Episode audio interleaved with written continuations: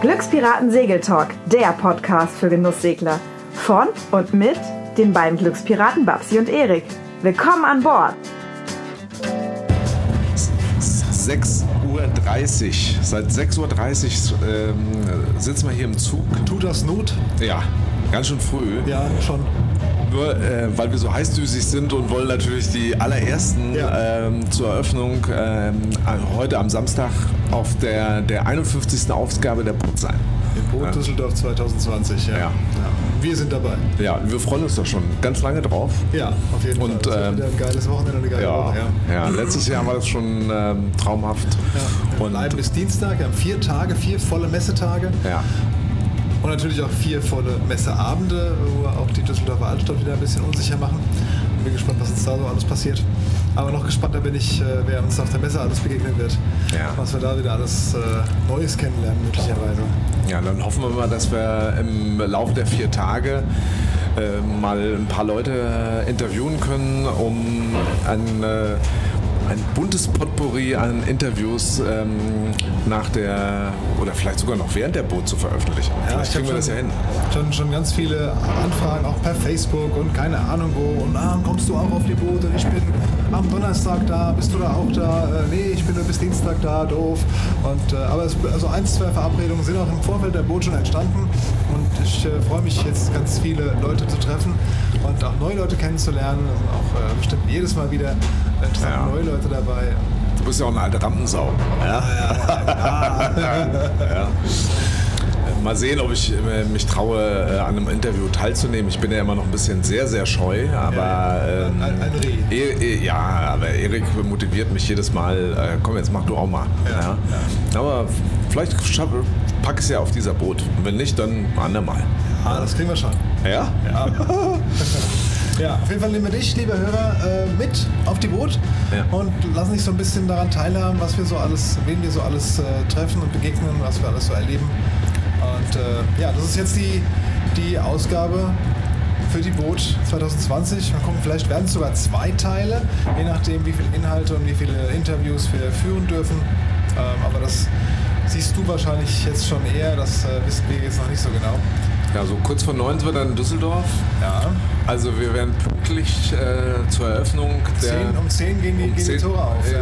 Äh, ja, da sind wir mit dabei. Jawohl, genau. Ja. Da sind wir dabei. Auf freuen wir uns. ja. Bis dahin. Ja. ja, wir freuen uns und äh, ja, äh, wahrscheinlich kommt jetzt direkt im Anschluss dann auch das erste Interview.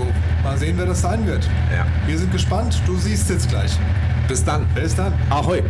Ich habe in meiner Backskiste so einen, so einen Schlauch. Ähm, ich habe das Boot ja jetzt erst seit einem Jahr, die Gelee. Und ähm, als ich äh, ausgeräumt habe im Herbst, habe ich tatsächlich ein, ähm, ein Spielsegel gefunden. Ähm, das, äh, ich wusste gar nicht, dass ich sowas habe. Habe ich ja vor so Spie und von Leichtwindsegeln habe ich ja den höchsten Respekt. Liegt vielleicht auch ein bisschen daran, dass ich zu viele blöde YouTube-Videos geschaut habe, wie sich der Spie dann so schön verdrillt. Meine, das kennen wir auch alle, dieses Bild. Ähm, und deswegen habe ich mir gesagt, so ein Spie, den mache ich immer nur dann hoch, wenn ich jemanden dabei habe, der wirklich genau weiß, wie das geht. Das war dieses Jahr der Fall. Der liebe Ralf hat äh, sowieso ziemlich viel aus der Makani rausgekitzelt. Du warst ja mit an Bord. Ja. Und äh, mit, mit seiner Hilfe habe ich äh, das erste Mal den Blister von Makani hochgezogen und dabei festgestellt, dass der gar nicht mehr so gut aussieht. Äh, aber zumindest mal war das Ding oben und wir haben kurz ausprobiert. Hat aber nicht so richtig funktioniert, weil es doch zu wenig Wind war und zu viel Welle. Und deswegen hat er die ganze Zeit geschlagen. Und äh, ja. ja, und dann äh, kommen wir an einem Stand vorbei mit einem Segel, wo das wohl nicht so sein soll. Ja, das war ein, ein, ein Segel mit einem Flügel drin. Ja, Ja, also ganz, ganz verrückte Geschichte, ne? habe ich wohl schon mal auf irgendeinem Kalender gesehen. Ja, äh, weißt du, wo wir das gesehen haben? Im Video vom Klaus Aktobrack. Klaus Ah, Aktobrack, der ja. bei uns auch schon im Interview war, Ja. mit seiner äh, Wikingerroute durch die Ostsee. Und der hat auch äh, so ein Segel spazieren gefahren. Ähm, hat man auch im Video gesehen. Sehr imposante Erscheinung und so ein großes, äh, aufgebauchtes Segel vor dem, vor dem Schiff äh, aufge, aufgeblasen steht. Und äh, ja, da ist natürlich der Erik sofort ähm, zum äh, Stand beeilt und äh, hat einen äh, Interviewtermin ausgemacht und das war sehr schön. Ja, dann haben also- wir nämlich Jörg getroffen. Ja. Ein Namensvetter von dir. Äh, Das ist der Entwickler und der CEO von der Firma Istec und die sind die Entwickler von dem Parasailer. Der Parasailer ist ein Leichtwindsegel, aber was erzähle ich jetzt lange? Da gehen wir einfach ins Interview rein und lassen uns das mal von Jörg erklären. Viel Spaß mit Jörg. Ja, Messerundgang, äh, Teil, keine Ahnung. Wir sind den ganzen Tag schon unterwegs gewesen. Jetzt sind wir in der Ausstattungshalle und in der Equipmenthalle. Heißt doch so, ne? Äh, genau, jetzt sind wir angekommen bei Istec, äh, der Produzent und, und Erfinder vom Parasailer. Äh, das ist das äh, Vorwind- und Leichtwindsegel. Und äh, bei uns ist jetzt der Jörg, der Mitentwickler und Inhaber und der CEO von Ja. Parasailer, der uns jetzt ein bisschen was dazu erzählen wird. Es gibt nämlich Neuigkeiten beim Parasailer. Es gibt ein neues Segel. Richtig, genau. Wir sind ja mit dem Parasailer bereits seit 2004 auf dem Markt. Ähm, haben den über die Jahre immer weiterentwickelt. Irgendwann kam auch das Parasail als zusätzliche Ergänzung mit dazu. Hatten aber jetzt festgestellt, dass wir natürlich äh, über die Jahre der Entwicklung irgendwann an eine Grenze stießen und haben uns dann vor etwa zwei Jahren dazu entschlossen, das Produkt wirklich komplett neu zu entwickeln und äh, das Ganze von Grund auf äh, wirklich zu hinterfragen, äh, zu berechnen äh, und wirklich ein neues Produkt zu generieren und ein neues Produkt zu bringen. Das ist eben äh, zum heutigen Zeitpunkt passiert. Also wir haben das dann im äh, Ende letzten Jahres gelauncht und äh, präsentieren es hier auf der Boot zum ersten Mal. Äh, ist unser Nachfolgeprodukt des bekannten und ja auch sehr verbreiteten Parasailer. Ähm, wir nennen es die New Generation Parasailer, um einfach auch auszudrücken, dass es eine komplette Überarbeitung ist. Also nicht jetzt nur eine Modellpflege oder ein paar kleine äh, Veränderungen, so Verstärkung hier verändert oder ähnliches. Das hat man zuvor schon gemacht. Aber jetzt lösen wir diesen Parasailer wirklich durch ein neues Modell ab mit einer ganzen Reihe von äh, äh, doch äh, grundlegenden Neu- und Weiterentwicklungen. Beginnend mit dem Segelschnitt. Der Segelschnitt wurde überarbeitet, der wurde optimiert.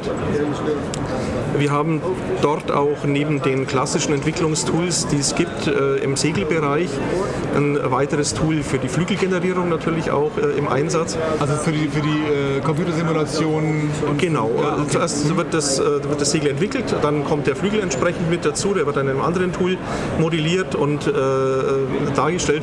Und dann kam dieses virtuelle Modell, also dieser virtuelle, dieses Ja. virtuelle Produkt, dieses virtuelle Segel, dann in den virtuellen Windkanal, also in einem Simulationsprogramm, in einem großen äh, CAD-Tool, das also mit einem äh, CFD, Computational äh, Fluid Dynamics äh, Programm ausgestattet ist, in dem sich dann wirklich sozusagen die Realität nachbilden lässt und dieser virtuelle Prototyp dann eben auch berechnet werden kann.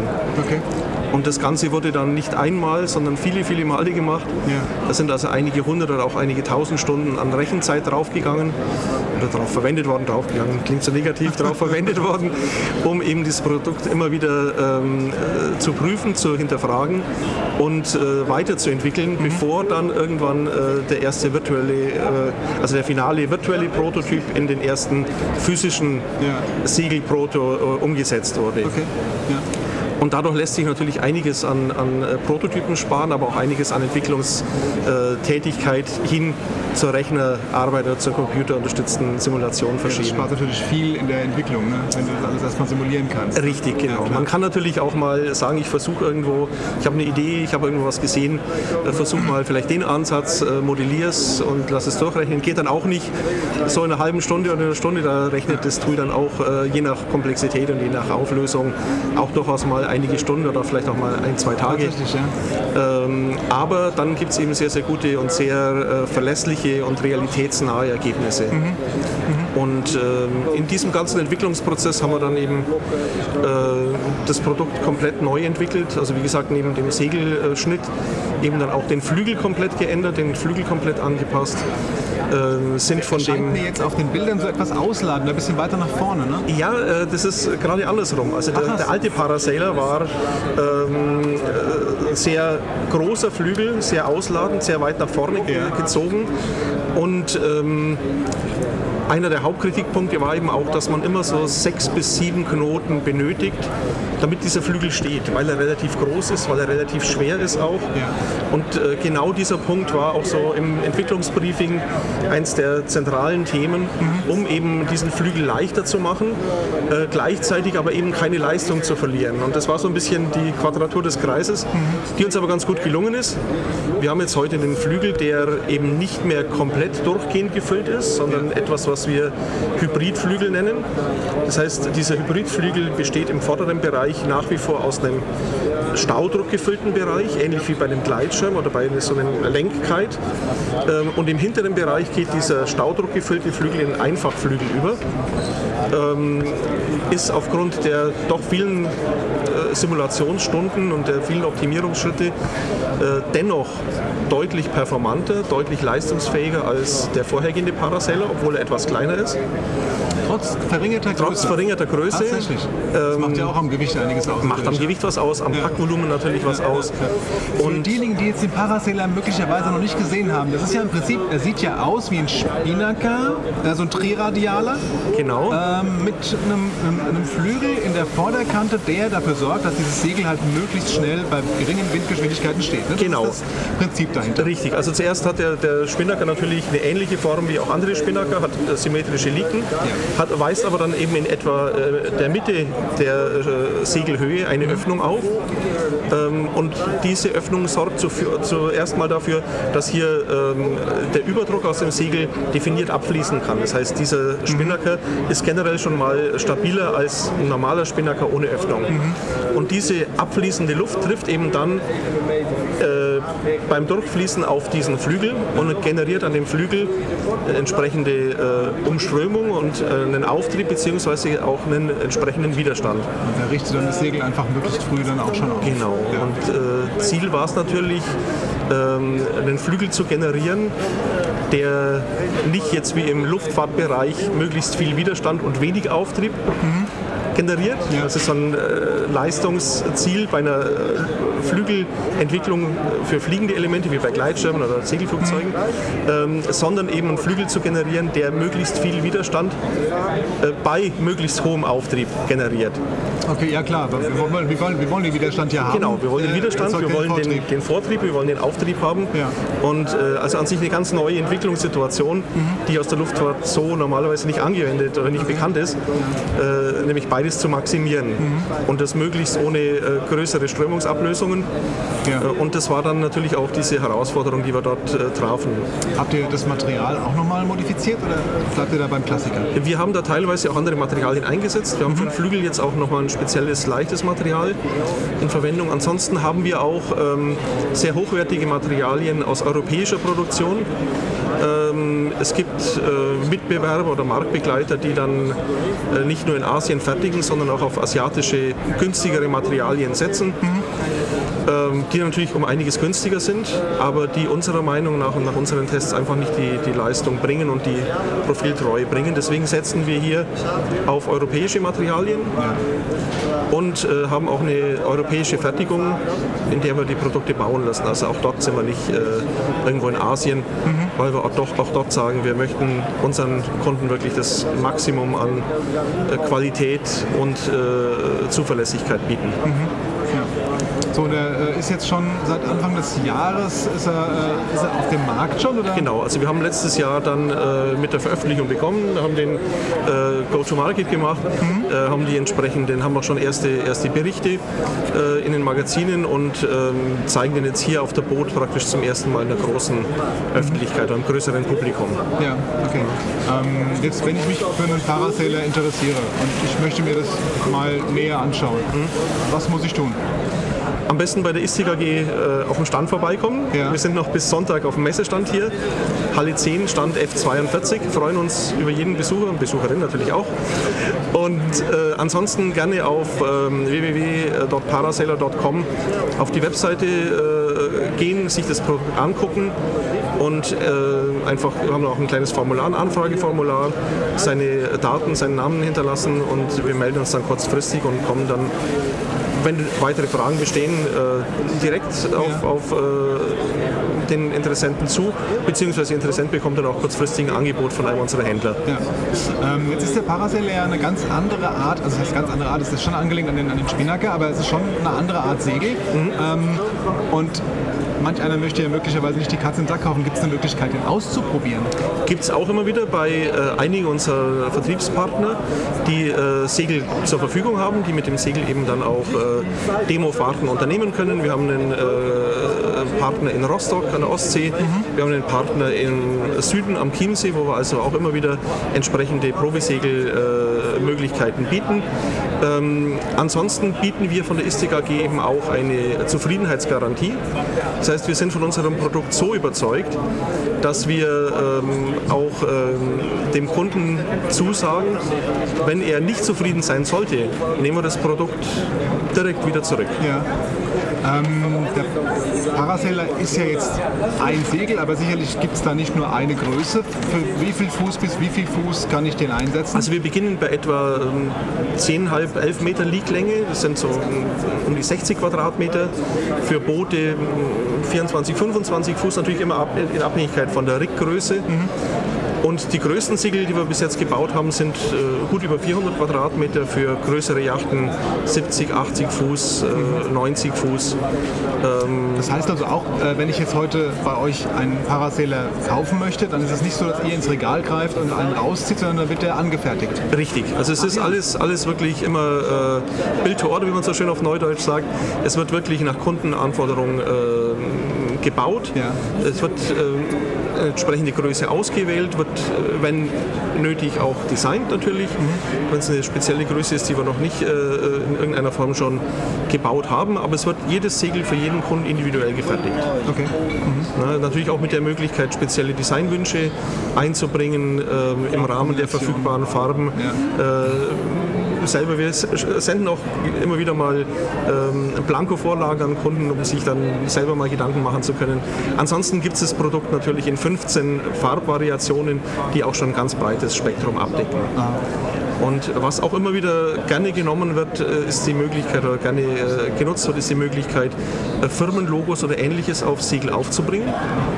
Ähm, auch hier setzen wir nicht auf die, nur in Ausnahmefällen auf den Druck, sondern wir vertrauen da auf äh, Klebesegel, das wir entsprechend dann auch zuschneiden und äh, aufbringen auf Segel, Ja. weil es einfach etwas dauerhafter ist als ein gedruckter äh, Logo, gedrucktes Logo. Genau, ja. Und äh, das natürlich dann auch äh, dauerhafter und, und langlebiger ist als ein Logo, das dann vielleicht äh, sich die Druckfarbe dann irgendwann abscheuert oder, oder ja. runtergeht. Macht dann möglicherweise noch mal ein bisschen was am Gesamtgewicht vom Segel aus, wahrscheinlich? Ne? Ja, ich sag mal, bei, es ist natürlich prozentual bei den kleinen Segeln ein bisschen mehr, aber es ist ein sehr leichtes Material. Also wir sprechen jetzt nicht von, von, von 10% Mehrgewicht. Es sind ein paar, paar hundert Gramm, die da zusätzlich aufgebracht werden, je nach Größe natürlich.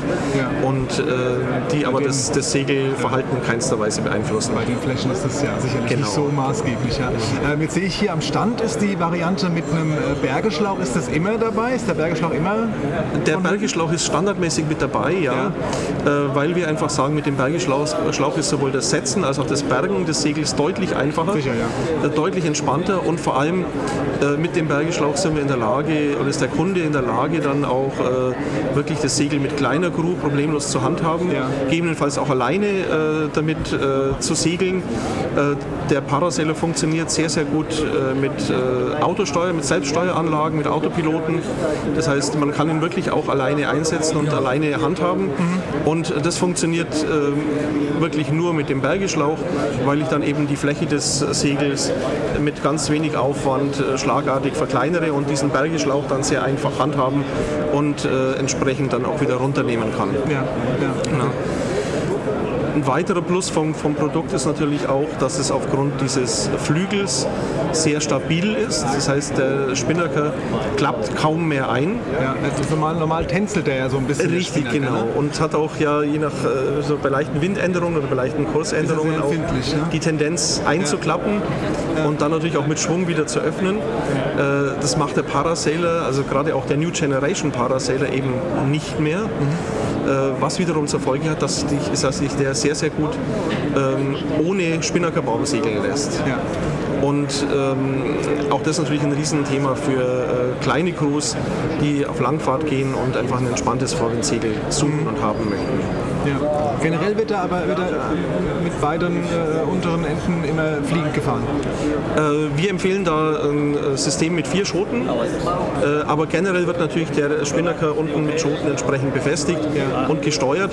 Mit diesem Vier-Schoten-System ist man dann in der Lage, äh, den Spinnaker eben auch aus dem Cockpit raus ähm, äh, zu handhaben, bei Kursänderungen mit zu, mit zu verstellen und ähm, kann praktisch einen ganz breiten Bereich abdecken, ohne aufs Vorschrift zu müssen. Das ist ja auch mal wichtig. Das ist ja auch ein Sicherheitsaspekt, einfach, Absolut, nicht auf dem, genau, auf dem Vorstift rumturnen muss. Ne?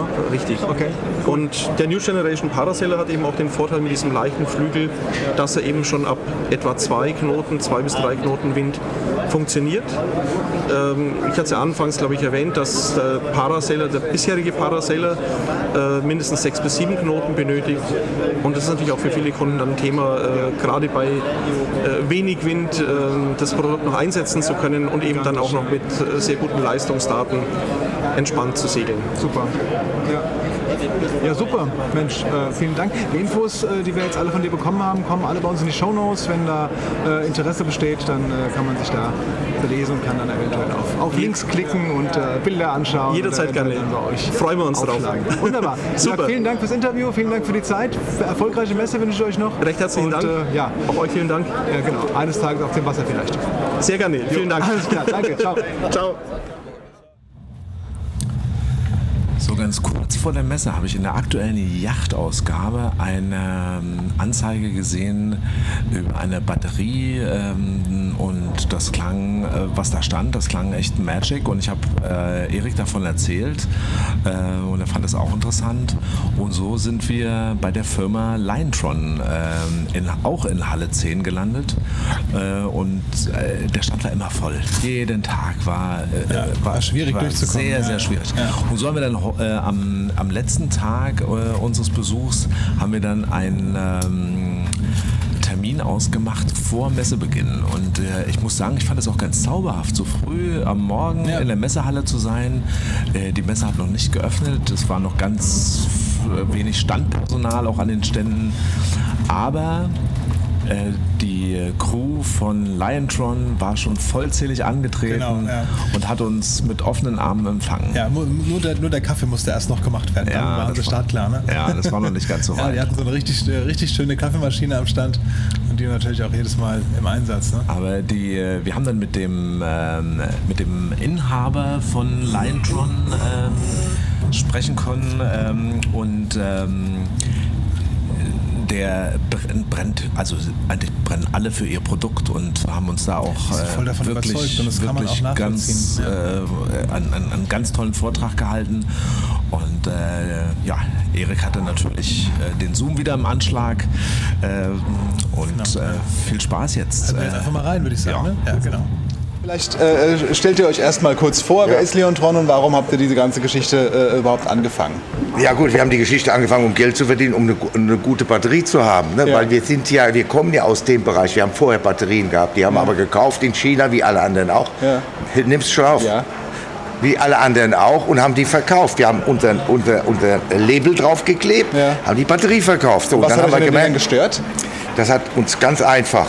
Wenn ein Kunde, weil wir die hauptsächlich online verkauft haben, nach ein, zwei, drei oder vier Monaten kommt und sagt, an der Batterie ist irgendwas faul, dann müssen wir dem das glauben, weil wir können sie nicht mal aufmachen. Diese Batterien sind versiegelt, verklebt, fertig. Du kannst natürlich mit einem Trennschneider die Batterie aufschneiden. Aber da kannst du auch wegwerfen oder einen Bastler geben. Also was haben wir gemacht? Wir haben die Batterie, wo ein Fragezeichen hinter war, genommen, in den Raum gestellt, gesagt, irgendwann gucken wir mal danach, wenn wir Zeit haben.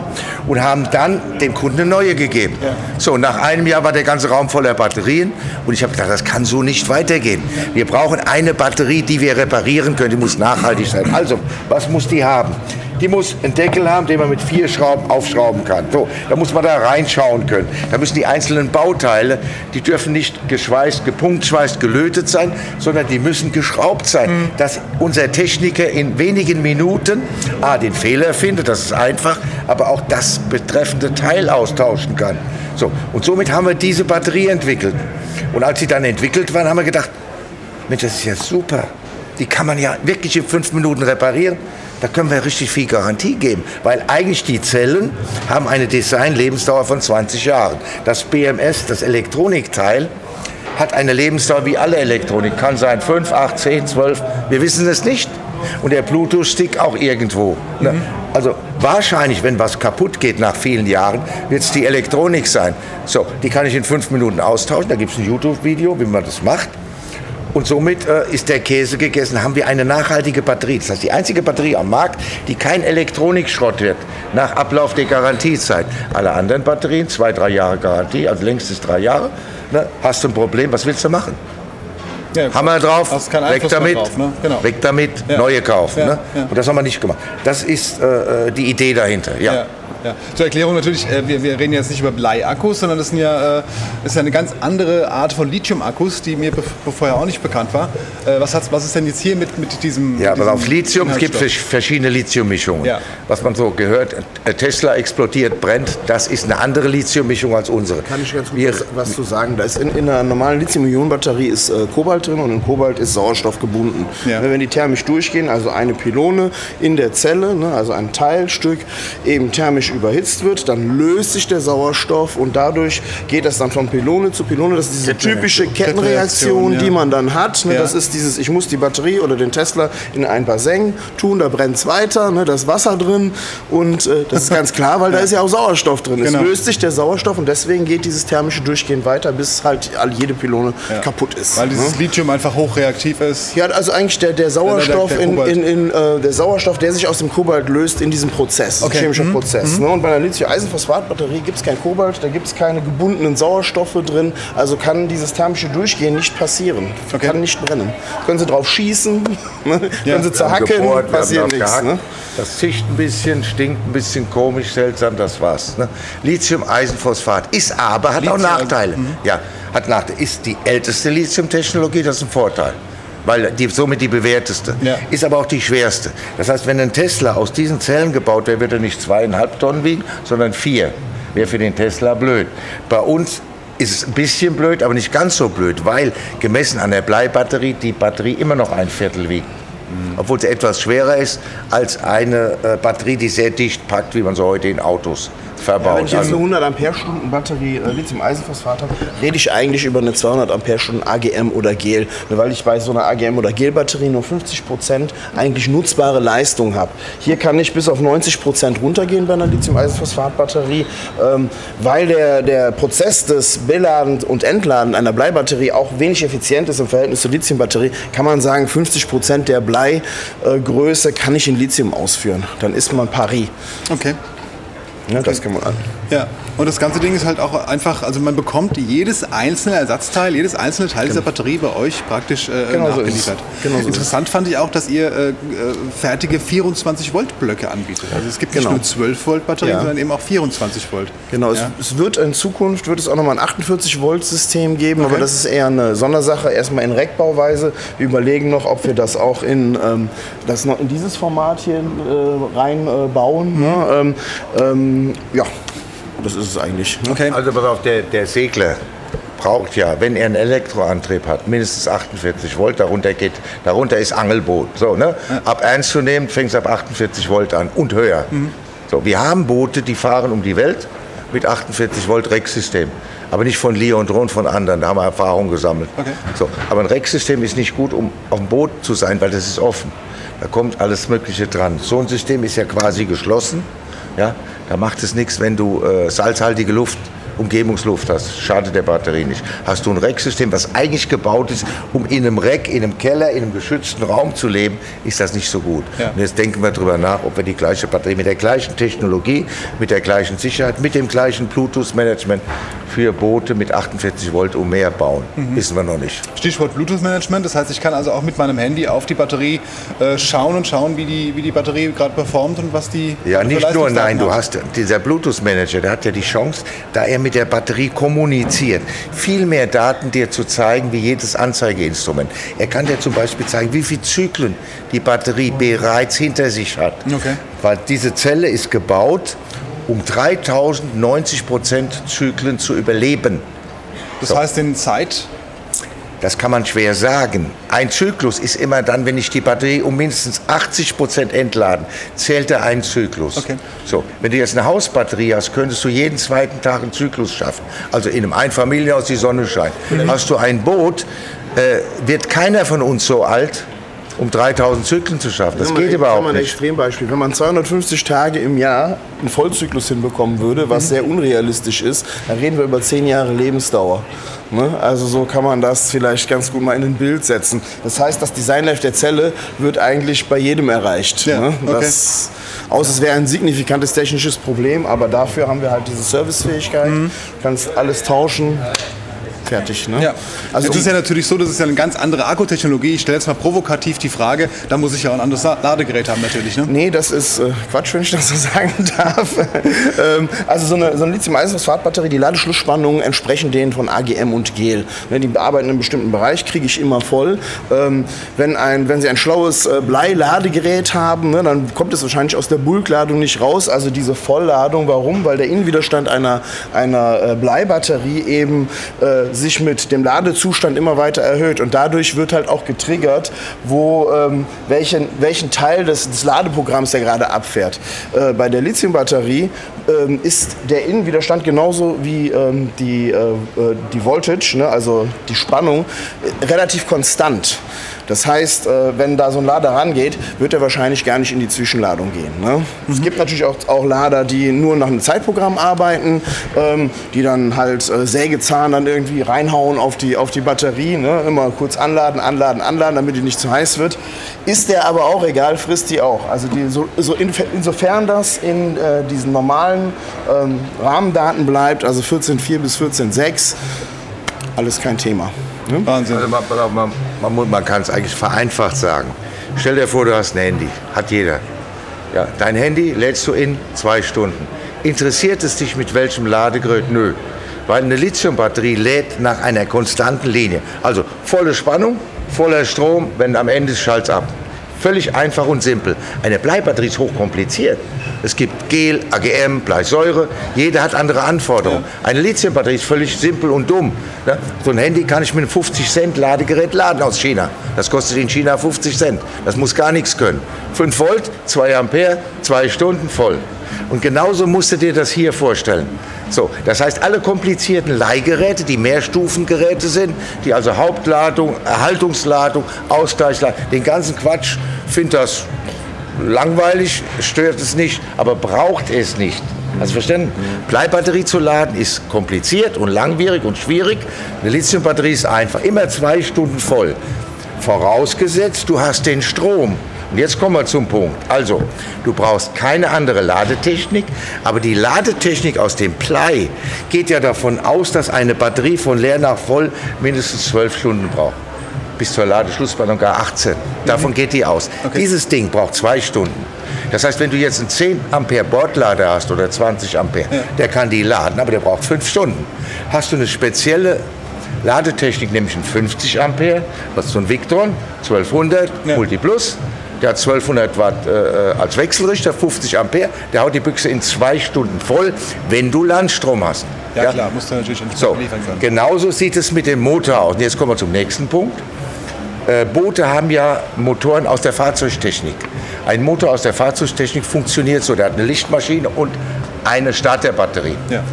Nach dem Starten bum, bum, bum, läuft der Motor. Jetzt fehlt 3% aus der Batterie.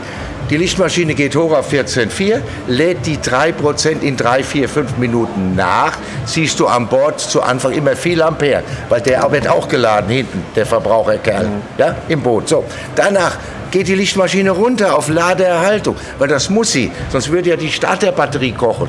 Das willst du nicht. Bei Ladeerhaltung kriegt die da hinten kaum noch was. Und das ist der Grund, weshalb du mit einer Lichtmaschine Standard deine Bordbatterie kaum laden kannst. Ne? So, wie kann man dem helfen? Früher gibt es heute auch noch von verschiedenen Firmen, nennen jetzt keine Namen, Lichtmaschinen, die waren modifiziert. Eine höhere, höhere Ladekennlinie. Ne? Die haben dann zwar deine Starterbatterie à la long kaputt gemacht, die immer auf 14, 4, aber das Ding gut geladen. Heute gibt ne? es Heute gibt es sogenannte Ladebooster. Ein Ladebooster ist nichts anderes als ein Ladegerät, was aber als Quelle keine Steckdose hat und auch keine Sonne, sondern deine Bordbatterie. Ja. Weil die einzige Art, deine faule Lichtmaschine zum Arbeiten zu bringen, ist, wenn man sie belastet. Dafür ist die dicke Lichtmaschine. Ja, wenn die Spannung der Starterbatterie nach unten geht, wenn da jemand Strom haben will, dann liefert die nach. So. Der Ladebooster ist also ein Ladegerät, was die 12 Volt von deiner Starterbatterie nimmt, daraus 14,4 macht und somit 50 Ampere zum Beispiel entzieht oder 70 oder 90 und das zwingt deine Lichtmaschine voll zu laufen und somit ist es in zwei Stunden voll. Ja? Ja. Ist heute bei den Wohnmobilen Standard. Ladebooster. Wird bei den Booten auch kommen. Ja, sehe ich auch so. Wenn Sie, wenn Sie Ihre Bordbatterien ordentlich, schnell und optimal laden wollen. Auch eine Bleibatterie kann dann besser geladen werden. Ja? Die wird zwar nie 50 Ampere aufnehmen, eine 100 Ampere, ja, aber sie wird schneller voll sein als heute. Ja, Das klingt nach einer echt ausgereiften Geschichte. Ja, jetzt seid ihr hier auf der, auf der Boot und äh, wie, wie läuft die Messe bisher bei euch? Wie wird es aufgenommen bei den Seglern? Also kann ich was zu sagen? Äh, Sehr gut. Ich habe das Gefühl, dass das ähnliche im Wohnmobilbereich langsam ankommt Ja. äh, in dem Bereich, weil es eben viele Probleme löst. Selbst wenn ich mein äh, Boot im Winterlager habe, da habe ich ja immer das Problem, dass, dass meine Bleibatterie, vielleicht wird der Stecker abgezogen oder irgendwas. Ich muss ja immer sicherstellen, dass die ihre Erhaltungsladung bekommt, ne, damit sie auch lange hält. Ähm, habe ich mit so einer Batterie nicht. Die haue ich einmal voll und dann hält die ein Jahr und, oder noch länger. Ne? Und dann Die hält, die hält ihre Ladung wirklich über die ganze Zeit. ja, das BMS zieht natürlich ein bisschen, aber das ist so, so gering, dass man über ein Jahr die stehen lassen kann, ohne Probleme. Das ist, glaube ich, ein Riesenthema. Ne? Das heißt also quasi Batterien einfach nur Ja, abklemmen und also, also nicht aus dem Winterlager holen, wieder, oh, oh mein Gott, ich muss wieder neue Bleiakkus kaufen, schon wieder, ne? sondern dann hat man das Thema. Ne? Alles Super gut. Und die sind auch nicht kaputt danach, die schlafen ein, alles gut. Ja, ja, und selbst wenn was kaputt ist, kann ich das kaputte Teil relativ leicht rausmessen und dann entsprechend auch austauschen, So weil die aus. Ersatzteile einfach einzeln auch liefern könnt. Genau so sieht's aus. Das ist ein tolles System. Ja, ey, Sie, vielen Dank für das Interview. Gerne. Äh, tolle Technologie, die ihr uns jetzt hier gezeigt habt. Ähm, vielen Dank für eure Zeit Vielen und Dank äh, wir auch wünschen euch noch eine erfolgreiche Messe. Vielen, vielen Dank. Alles klar. Euch Ciao. auch, ne? Tschüss. Danke, tschüss. Toll, dass du auch heute wieder bei unserem Segeltalk mit an Bord warst. Alle Infos und Links zur heutigen Episode findest du auf www.glückspiraten.de. Hier entdeckst du auch viele weitere Tipps und Buchempfehlungen rund ums Genusssegeln, Reisen und das Leben auf dem Wasser.